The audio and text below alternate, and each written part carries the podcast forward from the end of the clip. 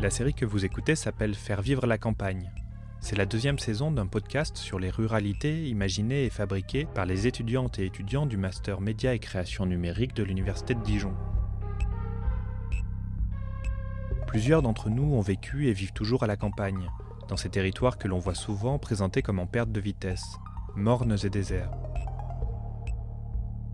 Pourtant, plus de 22 millions de personnes habitent dans des ruralités, dans des lieux qui n'ont pas grand-chose à voir les uns avec les autres. Certains se dépeuplent, d'autres attirent toujours plus de personnes. Certains sont en déclin quand d'autres sont plus dynamiques que le cœur des villes. Pour mieux comprendre ce qui fait vivre la campagne, nous sommes allés à Courtiron, à Savigny-les-Beaunes, à Théounette, à Mirbeau-sur-Bèze, à Touillon, à Saint-Julien, à Chaux, à Clénet, à Monceau-les-Mines, à Genlis, à Chénier, à Somberne, à Marcenay-la-Côte, à Haïnada, à Puy-sur-Saône et à Fleuret-sur-Rouge. Et nous sommes tombés sur des maisons de santé, des néo-ruraux, des associations sportives, des friches industrielles, des protecteurs de la forêt et des femmes syndicalistes. Mais tout de suite, nous nous demandons si les néo-ruraux vont sauver les campagnes.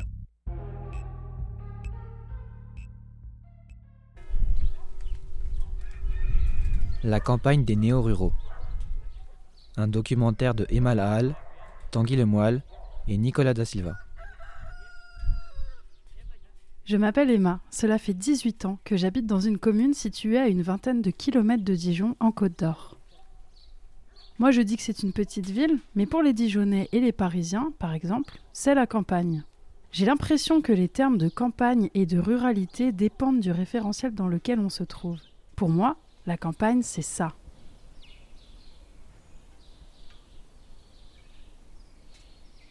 C'est un paysage sonore particulier dans lequel on ne se rend même plus compte que le chant des oiseaux, aussi agréable et paisible soit-il, est rythmé par cette camionnette qui passe.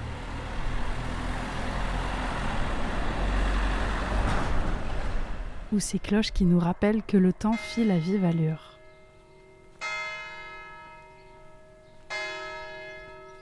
En parlant de vive allure, il y a un truc qui me fascine ce sont tous ces gens qui quittent la frénésie de la ville pour s'installer en milieu rural. Pourquoi font-ils ça? Qu'est-ce qu'ils recherchent? Et comment font-ils vivre la campagne? Ces questions-là, je ne suis pas la seule à me les poser. Avec Tanguy et Nicolas, nous sommes allés enquêter en Bourgogne pour savoir comment et pourquoi ces citadins se sont tournés vers la campagne. Un jeudi matin, nous sommes partis de Dijon, cap au nord-ouest. Nous avons traversé une dizaine de villages pendant 1h30. Darrois, Valsuzon, Chanceau, Lussonnel-le-Grand, Venarel-et-Lôme. Jusqu'à atterrir à Touillon, un bourg situé à quelques kilomètres de Montbard.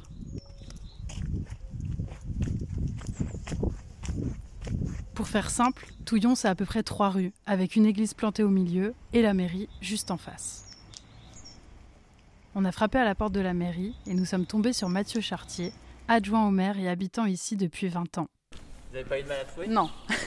C'est bien. Direction la salle du conseil pour en savoir plus sur Touillon. Touillon, il y a un peu moins de 500 habitants, on est autour de 490. La commune elle-même a un gros patrimoine forestier, on a 1000 hectares de forêt. On a euh, un café-restaurant chez Chantal, on a, euh, qu'est-ce qu'on a d'autre comme activité après euh, Donc on a la poste, puis il y a les activités euh, liées à, la mairie. C'est une commune qui a perdu des habitants depuis une trentaine d'années en fait, hein, comme toutes les communes françaises en fait, même depuis quasiment 50 ans. on a une population qui vieillissante, ça c'est une chose, mais c'est compensé par le fait qu'on n'est pas très loin de Montbard, donc on est dans du périurbain. Donc on a beaucoup d'habitants de Touillon qui vont travailler tous les jours à Montbard, et puis autrement même qui vont travailler tous les jours à Dijon ou à Paris, ou parce que et à Montbard il y a une gare TGV, donc ce qui fait que on est à une heure de la gare de Lyon à Paris en fait. On voulait un village perdu, bingo, on a réussi.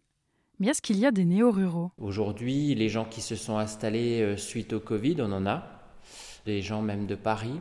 Et euh, par exemple, sur le bourg de Touillon même, on a 3, 4, ouais, on doit avoir peut-être même 5 maisons au total qui euh, se sont repeuplées ou qui ont été vendues en tous les cas pour des gens qui viennent euh, notamment de la région parisienne, mais avec un point commun malgré tout qui est que c'est euh, plutôt des gens qui, s'ils ont des enfants, utilisent la nouvelle maison de Touillon comme une résidence secondaire. Et le déménagement vers Touillon avec les enfants, on n'en est pas encore là. Comme nous sommes curieux, on a voulu rencontrer ces néo-ruraux. Alors Mathieu Chartier nous a emmenés chez l'une d'eux, Clarisse. Il y a un magnifique point de vue sur euh, le vallon de Fontenay. Donc classé, tout ça c'est classé UNESCO. Théoriquement au niveau du paysage, on ne peut pas faire n'importe quoi. Et puis euh, en contrebas là il y a un très très bel étang. Et puis euh, Clarisse habite cette maison là Juste non, c'est la maison tout en là où est le camion quasiment. Un peu plus haut.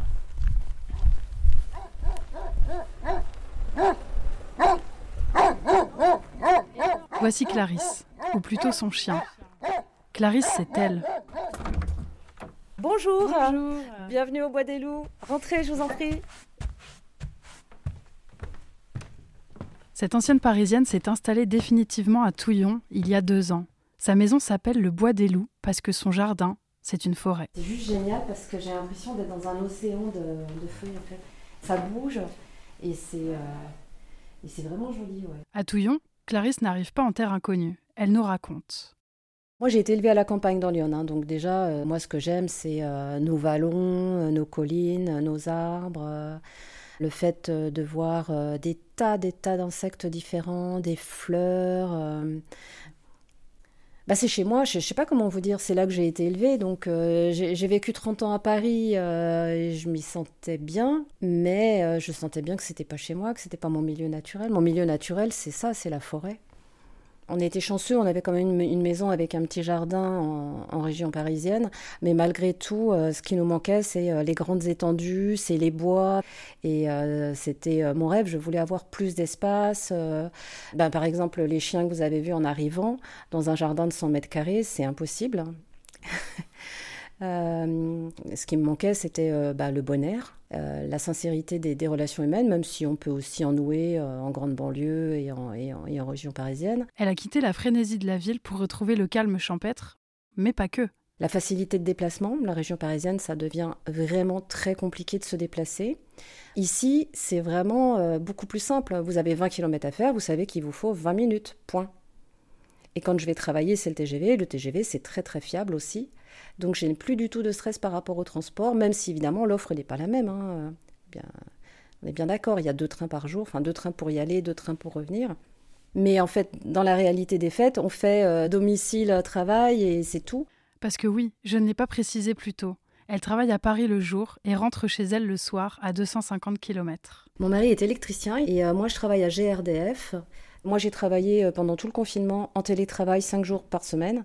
Donc, il était évident qu'on allait par la suite nous accorder plus de journées de télétravail que ce qui était prévu. Jusque-là, j'avais une journée de télétravail par semaine. Et donc, j'en ai parlé avec mes responsables qui m'ont dit qu'effectivement, on ne reviendrait pas en arrière. On avait prouvé qu'on pouvait être en télétravail à temps complet et que le travail était fait quand même.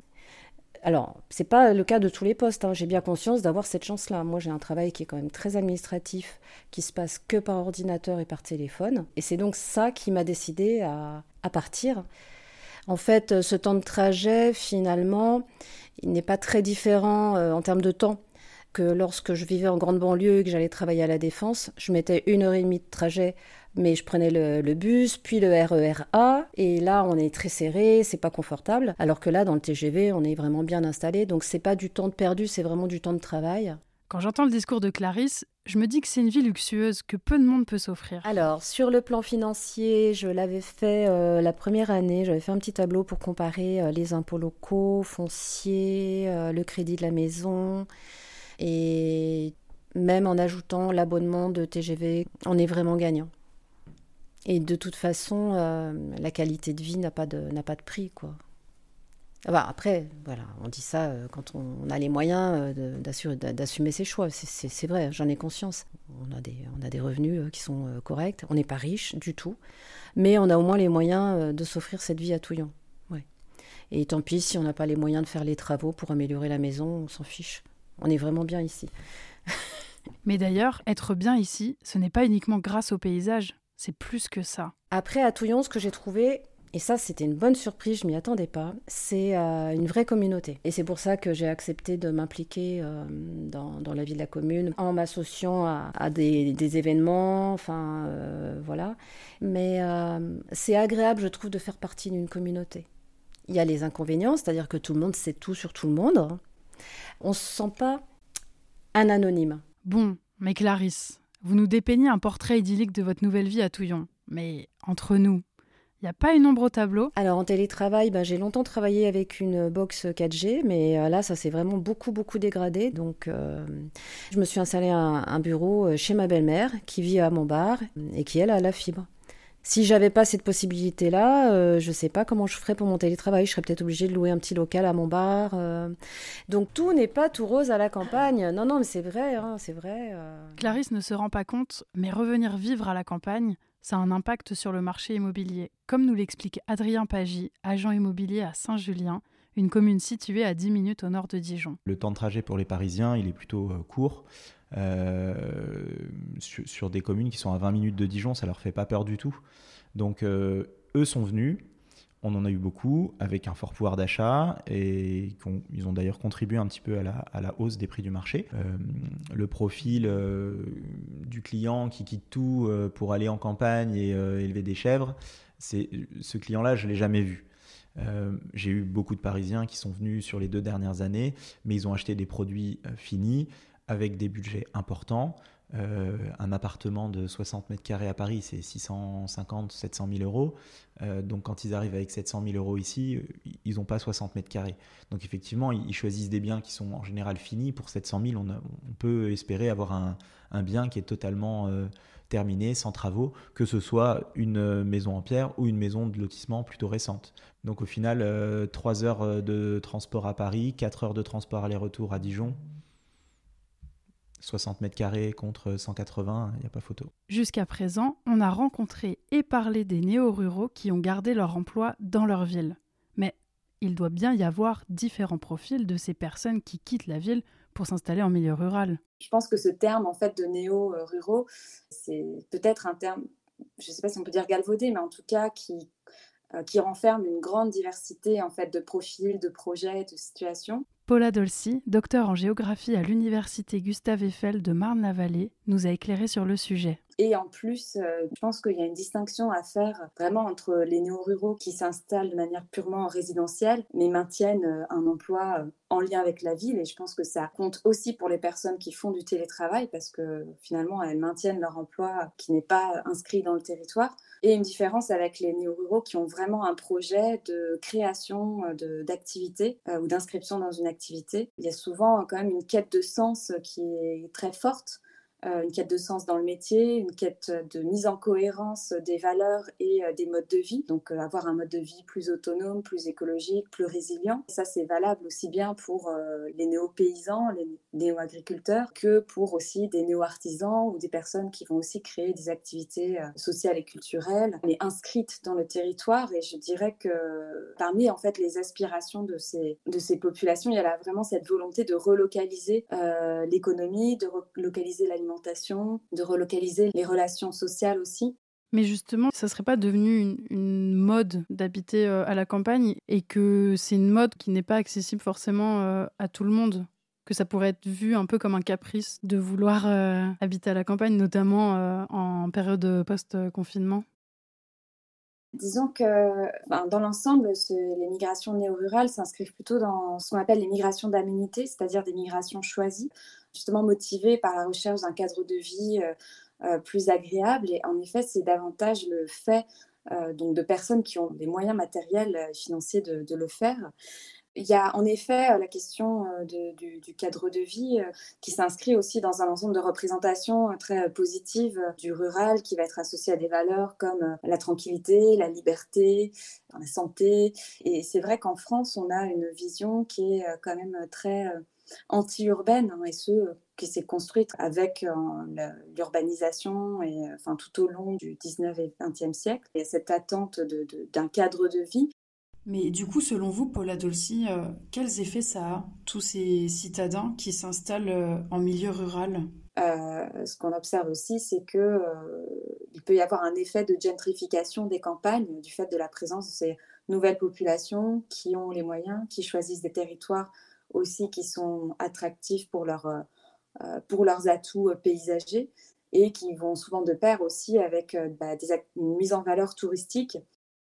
L'attrait du rural, il est aussi, il s'inscrit aussi dans une crise de la ville et de l'urbain euh, non seulement par l'accueil en fait de l'arrivée de populations qui sont, qui sont précaires et qui espèrent trouver euh, dans le milieu rural des possibilités d'avoir euh, une vie moins chère, mais aussi d'avoir de, des possibilités d'autoconsommation, des possibilités de débrouille plus grandes, peut-être de bénéficier d'une solidarité locale aussi plus forte. Donc finalement, le phénomène de néo-ruraux n'est pas si récent que cela. Au fil des époques, ces mouvements migratoires ont été motivés par différentes raisons. Par exemple, dans les années 70, les ménages recherchaient un cadre de vie agréable. Et dans les années 90, les foyers privilégiaient l'aspect financier au détriment du confort. Mais aujourd'hui, les citadins s'installent en ruralité pour ces deux raisons. Et comme dirait Clarisse... C'est peut-être une question d'âge, tout simplement. Ou, d'envie liée à l'âge. Pas, pas une question d'âge, mais une question d'envie qui évolue, en fait. En ce qui me concerne, après cette enquête, je ne sais toujours pas si ma commune est un village ou une ville. Ça doit être un entre-deux. Un bon compromis finalement. C'était La campagne des néo-ruraux, un documentaire de Emma Lahal, Tanguy Lemoyle et Nicolas Da Silva. Merci à Mathieu Chartier, Adrien Pagy, Paola Dolci, Véronique et Clarisse.